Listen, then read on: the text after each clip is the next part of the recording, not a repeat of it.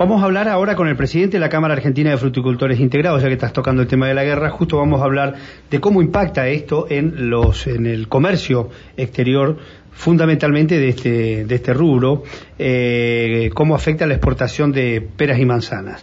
Vamos a hablar con Agustín Argibay Molina. Agustín, buen día, un gusto en saludarte, ¿cómo estás? Hola, buenos días, ¿cómo están ustedes? Muy bien, muy bien, muy bien. Bueno, eh, un gusto poder hablar con, con Cafi porque, bueno, conocen muy, muy detalladamente, digamos, es la especificidad de lo que es el comercio exterior de la fruticultura y queríamos saber, eh, teníamos entendido que buena parte del destino de la fruta es eh, esa, esa región que hoy está metida en este conflicto bélico, ¿no?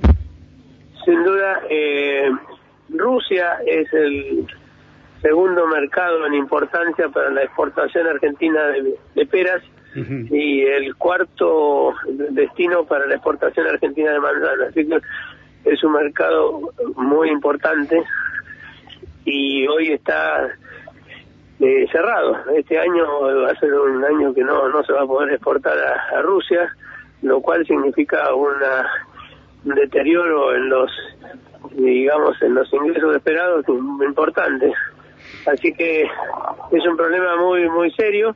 Este, bueno, las empresas están buscando cambiar de destino de la fruta, pero ese es un problema que no puede ser inmediato, es un problema eh, difícil porque cada país compra una determinada variedad y un determinado tamaño y calidad y bueno y el proceso de crear un mercado, abrir un mercado es un proceso lento que lleva su tiempo hasta que uno conoce los clientes, conoce lo, lo que quieren, sabe, puede confiar en ellos que van a pagar, así que es un es un proceso lento, no es nada fácil pasar de un mercado a otro. Me imagino. la situación. Me imagino, y no y es un tema de, de mediano plazo, no es una cosa que se arregle de manera inmediata. Exactamente. Exactamente, no, no es fácil arreglarlo rápidamente. Eh, Agustín, y el, otro mercado importante es Brasil, ¿no? Sigue siendo. Brasil, Brasil es el principal mercado de, ah, para pera y para manzana, es el principal mercado. Pero igual eh, la Argentina ha diversificado mucho sus exportaciones. Hoy mm, Brasil está en el orden del 25% y Rusia un poco menos y hay eh, 60 países a los cuales se, destina eh, la producción argentina. ¿A Estados Unidos?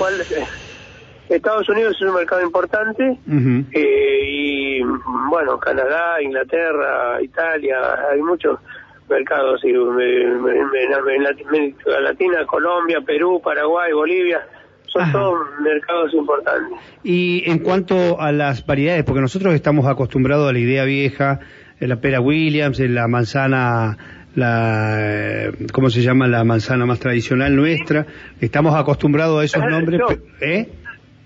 Sí, sí, adelante. Estamos acostumbrados a esos nombres, pero la variedad ha, se ha, digamos, ha cambiado, digamos, el tipo de, de fruta que están pidiendo, fruta más chica, de diversos calibres, ¿cómo es eso?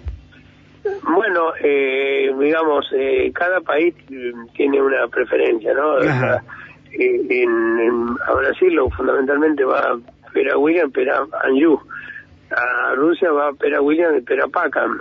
Ah. Y a cada, cada país pide lo que... Consume su sociedad. Lo que consume, lo que lo que valora, lo que, lo que bueno, además son los que los, importadores son este, empresas este, particulares, o sea que ellos a su vez tienen sus clientes, tienen sus preferencias, o sea que cada, cada cliente eh, tiene su, digamos, sus pedidos, o sea, normalmente los embarques eh, quieren que le carguen tal variedad, tal calidad y tal tamaño. Y bueno, eso es lo que se arma, se arman una carga con los distintos tamaños que piden los clientes. Y así se va. Pero no es fácil que un cliente de Brasil tome fruta de Rusia, porque son totalmente diferentes los, las preferencias y las condiciones sanitarias exigidas. Así que es, es todo un proceso, digamos. No va a ser fácil mover ese destino. Y abrir nuevos mercados tampoco es fácil, ¿no? Lleva tiempo.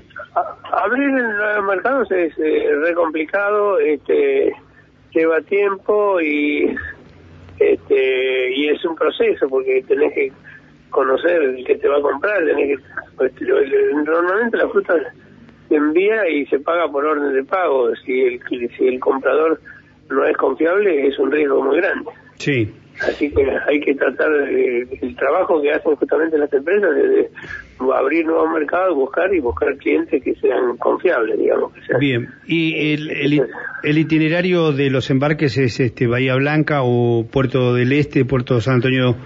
Eh, normalmente es de San Antonio o de Buenos Aires pero también eh, ahora está saliendo fruta de por el Pacífico, digamos, va por, Chile. a puertos chilenos, puertos chilenos y se envía fruta a países que están sobre la costa del Pacífico, ¿no? Ajá, eso a Colombia, Panamá, este, Estados Unidos. Claro. Y eh, cuando van de acá a de ya de la Argentina a Europa, ¿van a Ámsterdam o van a otros puertos? No, depende, o sea, van a Rotterdam fundamentalmente. Rotterdam, perdón, dije ver. no tiene puerto y lo que va a Rusia va a San Petersburgo, digamos, ¿no? este, y bueno, esos son, ese es el, que está en problemático ahora. O sea que hoy ese destino está vedado, San Petersburgo ni está Vedado, está, vedado, totalmente. Muy bien. ¿Y cómo ve el futuro de la fruticultura? Nosotros que vemos cada vez, escuchamos lo, lo, que escuchamos, eh, cada vez menos cantidad de, hectáreas, eh, productores pauperizados, eh, se, ve con preocupación el futuro de la actividad. Y bueno, estamos en Argentina, este, vivimos las condiciones económicas de la Argentina, es un país que está estancado, yendo para atrás desde hace muchos años, mm. y la fruticultura no es una actividad ajena a eso, así que ha, sufrido, sufre la misma virtud que, que vive todo el país, digamos, en, materia productiva. Así que bueno, eh, acá se da sí un cambio, hay algunas empresas que van para adelante, otras que no, otras que van para atrás. Es un proceso que es difícil, o sea, eh, digamos, la macroeconomía argentina no ha acompañado la fruticultura desde hace muchos años.